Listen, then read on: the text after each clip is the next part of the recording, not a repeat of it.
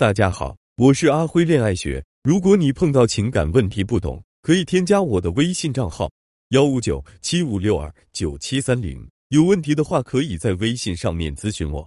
有非常多的学员有这样的困惑：我明明长得比谁还好看，条件也比他好很多，为什么人缘没他那么好呢？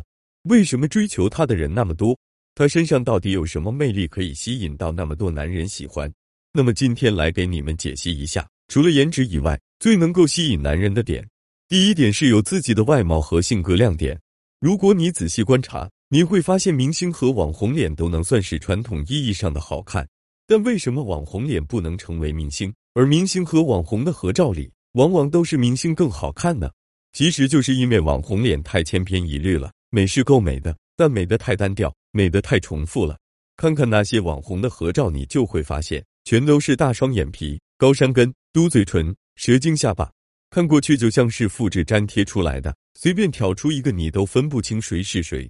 而在明星和网红的合照里，即使你对这个明星并不了解，你也会第一眼就先看到他，因为明星的美都是各有特色，有着很强的个人特点的。能被男人记住和关注的女生，可以不是最美的，但一定是最能吸引人目光的。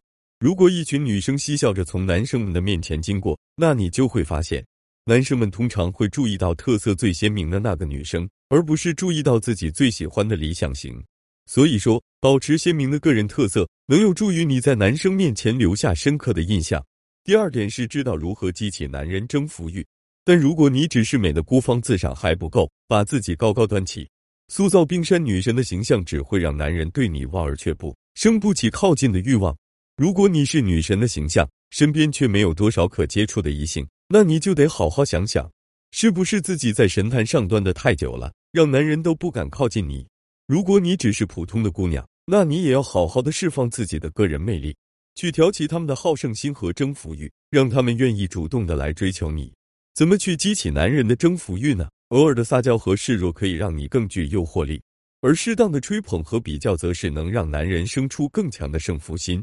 第三点是要拥有足够的恋爱情商，段位高的女生。在还没有确定自己的理想对象前，她的身边总是有着好几个暧昧对象。在段位低的女生眼里，就觉得这个女生怎么老是吊着别人啊？她真是太坏了。可那些被吊着的男生呢？不仅没觉得有什么不好，还因为竞争的关系，更想在这个女生面前好好的表现自己，讨得她更多的喜爱和欢心。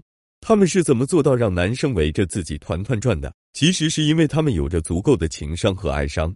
情商高的女生知道如何给到男生愉悦感，让他们享受和自己相处的感觉，也知道如何把握相处的分寸，以至于当这些男生知道还有其他男生在对这个女生好时，产生的是更强的好胜心，而不是争风吃醋等负面情绪。而爱商高的女生则知道怎么去评价和测试男生对自己真心的程度，也知道该如何引导男生对自己投入更多的感情，为自己付出更多。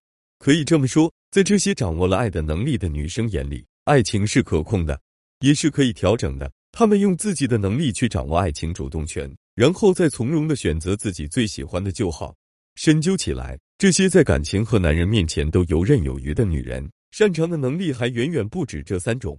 她们可能更懂得揣摩男人心理，知道男人的偏好和忌讳是什么；他们可能更懂得运用心理战术，轻松的挑动男人丰富的情绪体验。